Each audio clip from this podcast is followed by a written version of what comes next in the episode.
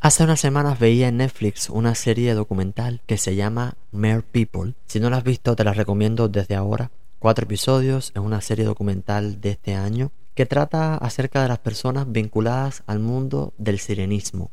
Yo pensaba al principio que eran artistas, freelancers que tú contratas para un cumpleaños, un evento, un show, y resulta que es una industria valorada en más de 500 millones de dólares. Mientras veía los episodios, recordé a una muchacha que es graduada, como yo, de periodismo en la Universidad Central de las Villas, en Cuba, que posteó unas imágenes en sus redes sociales, su Facebook, vestida de sirena, trabajando en China. Le escribí pensando que ella, ella no se dedicaba a este trabajo, y resulta que sí, lleva tres años trabajando en China como sirena, automáticamente le pedí que viniera a la Casa Azul para que compartiera sus vivencias, sus experiencias en este mundo, y ella sin titubeos me dijo que sí, y por eso le agradezco de antemano a mi invitada del día de hoy, Merly Rodríguez, quien con 12 horas de diferencia ha decidido llegarse a este podcast de martes, aquí amanece en Nueva York y ella está a punto de irse a la cama, pero nos quiere sumergir en este universo desconocido y por desconocido fascinante del mundo del sirenismo. Si te interesa el tema, quédate con nosotros, ponte cómodo, porque te lo juro que la conversación de hoy promete.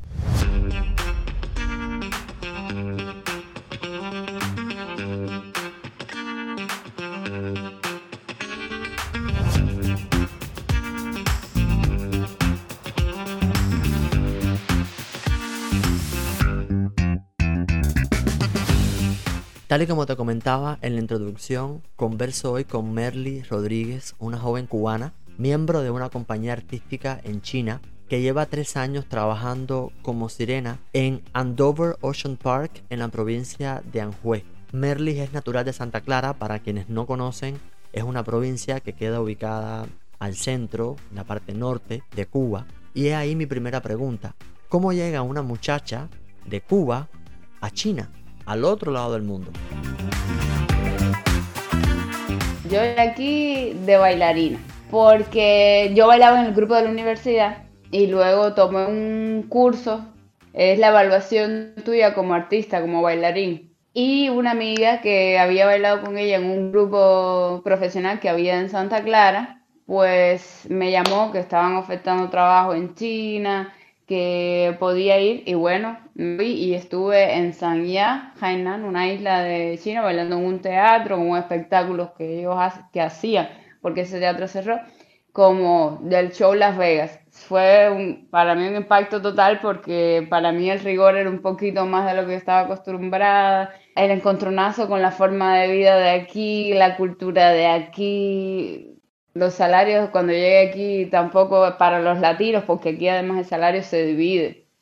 Si tú eres europeo de Europa del Este, ruso, ucraniano, belarus, ese tipo de personas, a ellos le pagan más que por la condición de latinoamericano ya. Pero bueno, yo estuve bailando ahí por cierto tiempo y luego llegó la cuarentena.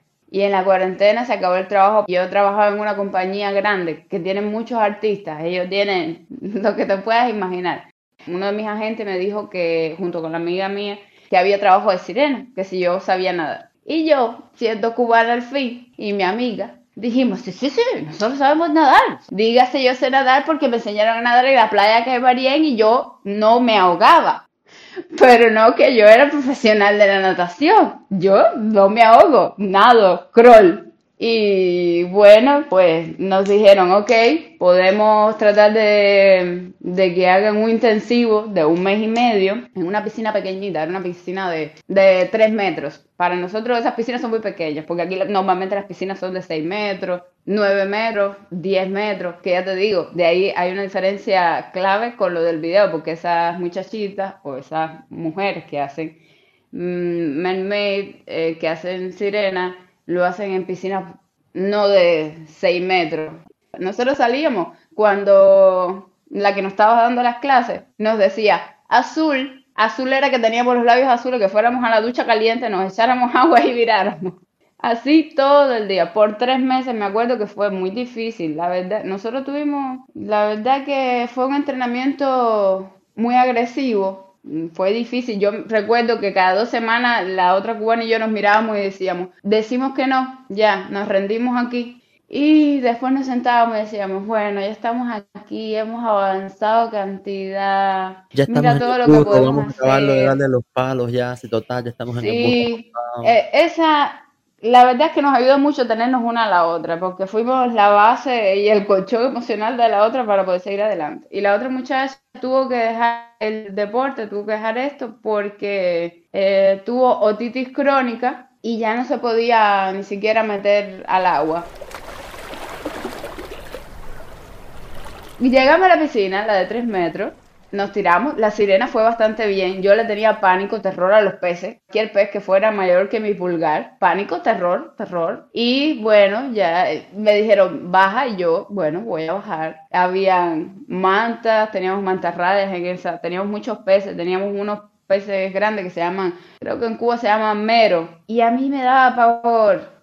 El problema no fue la sirena, la sirena se resolvió en tres días, yo estaba nadando sirena, feliz, con menos training que ahora, porque por supuesto necesitaba más tiempo para respirar y mi apnea no era tan buena. Ser sirena es mucho más fácil, tú tienes una, una prótesis en los pies que te ayuda Solo tienes que entrenar tu apnea y la apnea se entrena. La, apnea es fácil de entrenar porque tú puedes estar en la piscina entrenando apnea tranquila, que es otra cosa, la apnea en, reposo, que la apnea nadando, que es como nosotros lo hacemos, que las, a cada rato las personas me dicen, yo, ay, yo digo, yo soy sirenita, y la gente me dice, uy, yo aguanto tres minutos en el agua, y yo le digo, sí, ponte a nadar de aquí a allá por debajo del agua a toda velocidad a ver si aguantas tres minutos porque la gente lo confunde la apnea en reposo con la apnea que nosotros hacemos, que es bastante rápida. Tampoco nosotros no nos demoramos mucho tiempo.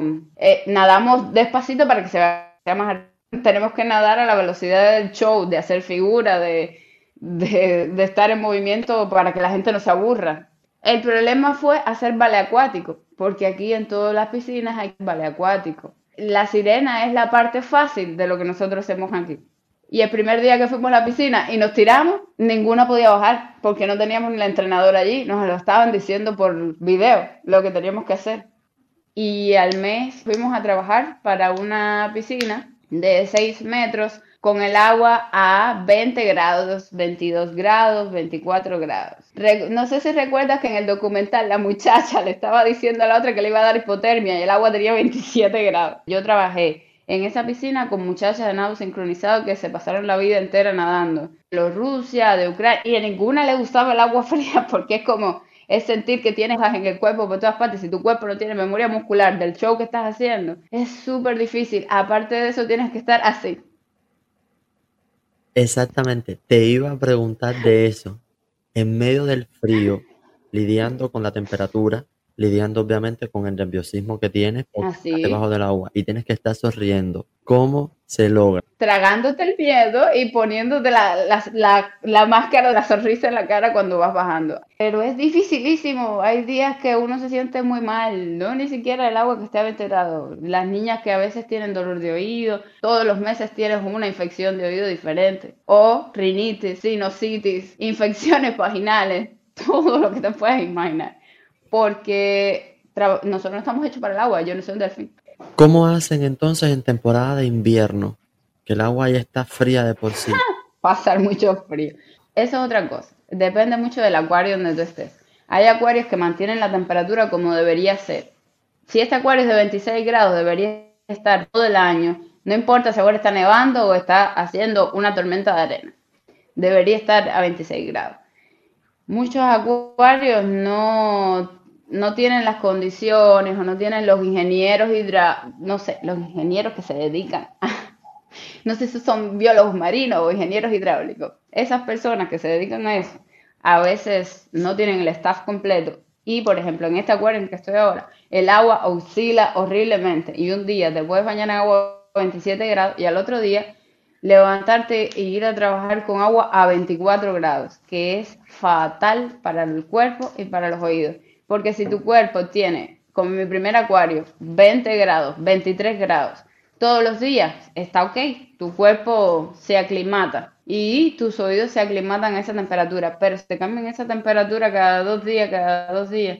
Y nosotros trabajamos todos los días, no es cuestión de que yo trabaje hoy, tengo cuatro días de descanso, mi cuerpo está descansando, está secándose, porque también el cuerpo se seca, el pelo se seca, el pelo no se seca nunca, cuando estás trabajando seis días a la semana. Los oídos no se secan nunca, pero en las temperaturas en invierno, por ejemplo aquí, incluso nevó, porque nosotros estamos un poquito al norte de China, y aquí hace frío, de menos 6, de menos 7. Entonces, cuando ustedes tienen su periodo, ¿no trabajan o las Mm. obligan a trabajar también?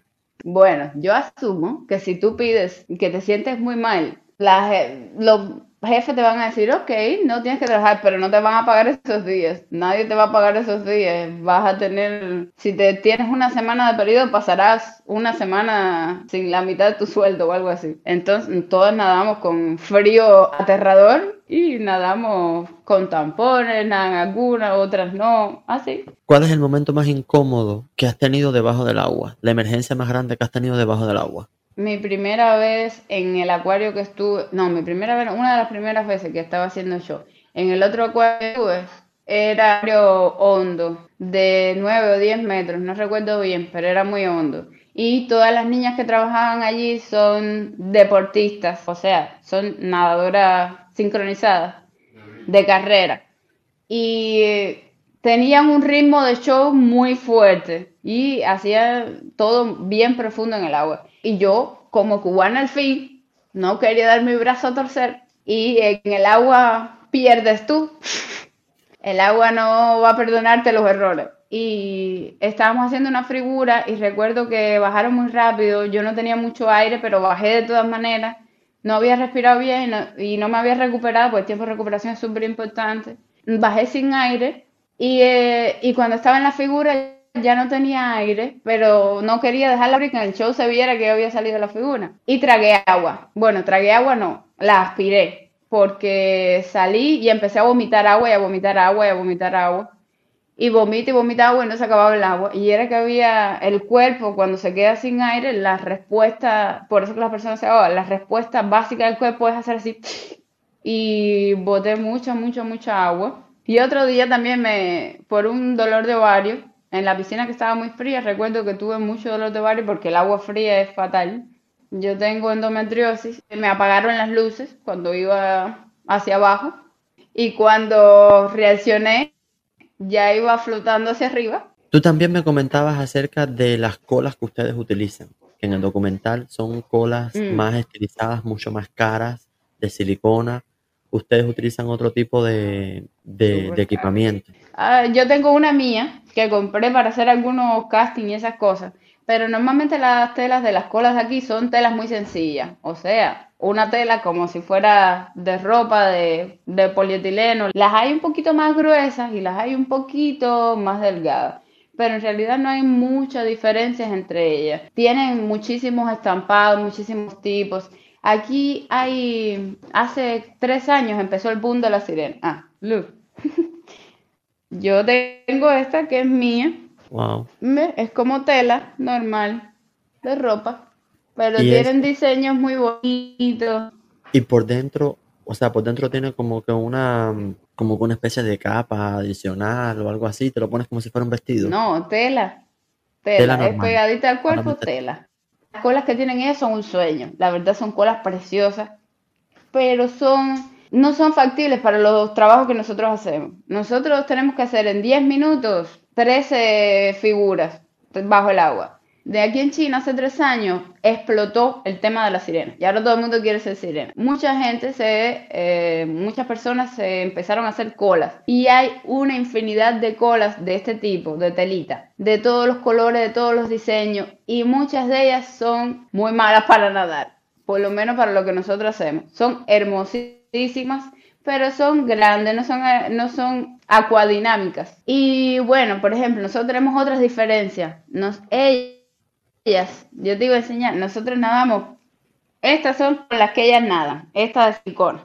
Estas son para, esta es igual que la de muchachas de, de Mer People, pero esto es para hacer videos. Esto, para hacer show, no empuja suficientemente el agua y te devoras mucho, entonces no tienes tiempo para respirar cuando salgas y volver a meterte. Nosotros usamos esto, plástico duro. y son mucho más rápidas porque puedes patear más agua mucho más rápido. Pero, por supuesto, las colas de ellas son un sueño. A mí también me gustaría tener una cola de las de ellas, pero son innombrables los precios que tienen. 2.500, 5.000 dólares. y, hasta 6.000 y 10.000 dólares estaba, estaban diciendo que pueden llegar. yo creo que también creo que para ser sirena allí necesitas muchísimo menos entrenamiento y más dinero, porque para hacer un show de esta forma. Ah, otra cosa que tiene de diferencia es que ellas, por ejemplo, no trabajan mucho en grupo, obviamente porque están trabajando ciegas debajo del agua. Es difícil encontrar las otras personas. Y nosotros todas las actividades que tenemos normalmente son en grupo debajo del agua, son figuras en grupo complicadas donde te tienes que virar al revés, poner la cola para arriba, otra persona se sienta en tu cola, cosas así. Me imagino que como es un trabajo y es un gremio al fin, me imagino que habrá sus complicaciones, sus celos, sus envidias, sus competencias. Mira, en primera aquí hay muchas niñas muy, muy, muy jovencitas trabajando. Entonces, a los 19, 20 años, 21, 22, a veces es difícil dilucidar entre, entre cómo eres como persona y cómo eres como nadadora, por ejemplo. No sé, y a veces, normalmente casi todos los grupos se llevan bastante bien. Siempre hay su persona que tiene su problema, que tiene sus traumas. Pero bueno, eso depende igual de cada persona. Yo supongo que es igual todos los trabajos. Siempre hay alguien que tiene su problema. O a veces te encuentras un grupo de trabajo que todo el mundo tiene una visión del mundo que no tiene nada que ver con la tuya.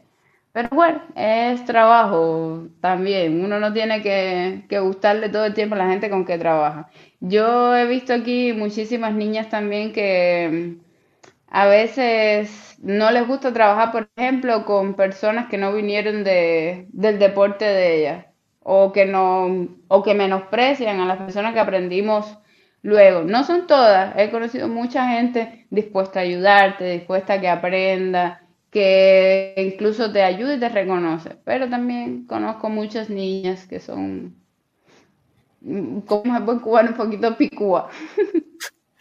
Tú me decías también cuando estábamos conversando previo a la entrevista que mm, la parte de, de, la parte americana era como una parte un poco más fresita, un poco más rosita e incluso más inclusiva. Porque en China no ocurría así. Ellos tienen una especie de comunidad, friki comunidad, muy bonita. Eso aquí no existe. Aquí es un trabajo, como ser trabajador de, no sé, eres informático y ya, listo, eres informático. Aquí eres sirena y eres sirena, listo, ya. A ver, ellos tienen algo que es muy, muy espectacular, que ellos lo hacen sin gafas y sin naricer. Eso es súper espectacular. Pero nosotros no podemos hacer eso una de 10 metros porque vas a perder todo. Todos los tubitos que tienes por dentro de la cara los vas a perder porque la presión te saca los ojos. Esa sensación de comunidad que ellos tienen, que, ay, eres sirena y, uh, no sé, chalo, chelo, como ellos dicen, ese tipo de, ese tipo de, de emoción por, el, por estas cosas, mm, aquí no es tan así. A veces incluso muchas de las niñas que están aquí, para ellas es básicamente un trabajo como si fuera, no sé, para mí es una cosa súper linda y a mí me encanta ser artista y, cualquier cosa que sea el escenario me encanta y, y me llama a las cosas mágicas. Body positive, color de piel, todo eso, eso aquí no es. Incluso a veces yo sé que los que nos contrataban, los chinos o los parques, realmente querían más europeas del este porque la verdad es que a nivel internacional su nivel como nadadoras es increíble. Ellas son campeonas olímpicas, campeonas mundiales. Luego me di cuenta cuando estuve dentro de esto que realmente lo que quieren son niñas flaquitas, delgaditas, blanquitas con los ojos claros y el pelo claro. Es súper triste de ver, pero es verdad. Incluso tengo amigas que son cubanas. Las cubanas normalmente no somos tan blanquitas. Yo soy mm, blanquita, pero las cubanas normalmente son más morenitas, son mulatas.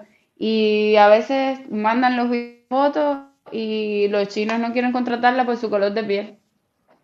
Así, tan sencillo. Y les dicen para atrás, no, no queremos muchachas de piel oscura.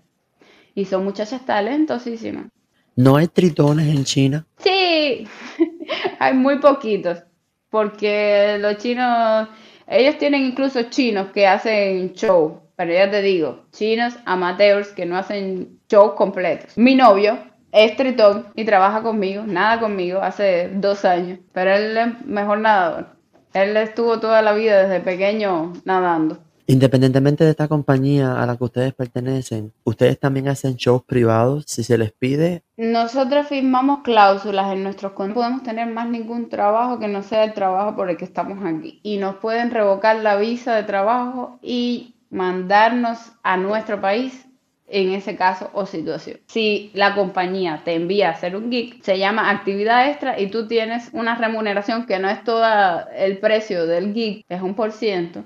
Pero normalmente con la sirena no pasa mucho porque aquí no hay mucho local independiente que tenga peceras grandes o tanques de agua o algo así. Normalmente el trabajo a veces se hace shows extra, pero en el mismo acuario por el Día de los Enamorados, que hay como cinco días de los enamorados. En China hay cinco días de San Valentín al año. Eh, hacemos show en las noches porque hacen como un restaurante en la parte de abajo del acuario. En verano también hacemos shows extra porque hay muchas, muchas, muchas más personas. Ya, así. Y ahora, cuando estás de vacaciones, cuando tienes un día libre, ¿te gusta la playa? ¿Vas a la playa o quieres alejarte del agua y del mar? No, yo creo que mientras esté trabajando aquí, mis días de mis días de descanso son para hacer fotos, videos, visitar nuevos lugares, pero mantener mis oídos secos, todo lo seco que se pueda. Todo, todo lo seco que se pueda. Como inmigrantes a veces tenemos días, yo digo, que, miramos para atrás y nos ponemos un poquito reflexivos y un poquito nostálgicos. Cuando miras para atrás, mm. ¿tú pensaste en algún momento que ibas a ser sirena? ¿Qué ves cuando miras para atrás? No. Uy, una niña muy loca. Una niña muy loca que dijo yo voy a nadar. Si hubiera visto a esa muchacha, que no fuera yo, le hubiera dicho, ¿qué haces? ¿Por qué haces esto? Y me alegra muchísimo que esa muchachita de hace tres años atrás haya decidido irse a nadar. Porque a mí me parece una cosa maravillosa, súper relajante. Como artista, si tú eres una persona que llevas el arte, te gusta el arte en la sangre, te gusta estar encima de un escenario. Eso te va a parecer increíble porque además nadar, estar debajo del agua, es un sentimiento diferente. Es una sensación de libertad, de belleza, que incluso cuando yo siempre he dicho que cuando yo bailaba me sentía mucho más bonita, me sentía mucho más libre, me sentía versión mejorada mía. Pero debajo del agua es incluso tiene incluso más magia porque hay silencio, porque eres tú, porque todo es muy... Cada movimiento es muy hermoso, porque no tienes peso, porque flotas, porque básicamente volando, pero estás flotando lo que está flotando en el agua, pero es como, básicamente es como volar.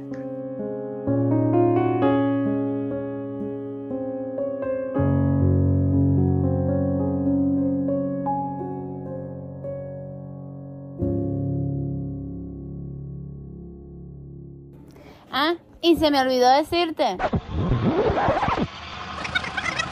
Nosotros casi nos matan el mes pasado, porque aquí tratan las piscinas con ozono y eso es como el cloro, pero está en, estado gaseoso y sube para arriba de la piscina y se queda ahí si no tienen las ventanas abiertas. Cerraron las ventanas, no las abrieron, hicimos el show y terminamos todos en el hospital con oxígeno, haciéndonos pruebas de sangre, placa de los pulmones, casi nos envenenan con ozono y nos morimos.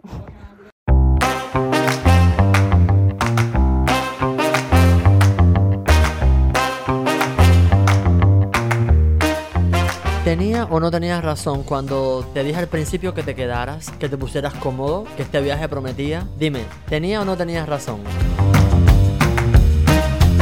Y por este martes se acabó lo que se daba. Espero que te haya resultado interesante la entrevista de Merlis y de este mundo desconocido de los Mer People. Si te resultó interesante, si te gustó, comparte el podcast, háblale a tus amigos del podcast. Si sabes de alguien que quiere estar en la Casa Azul, me lo haces saber y con gusto lo recibimos. Aquí tenemos espacio para todos. Nos vemos la semana próxima. Feliz martes.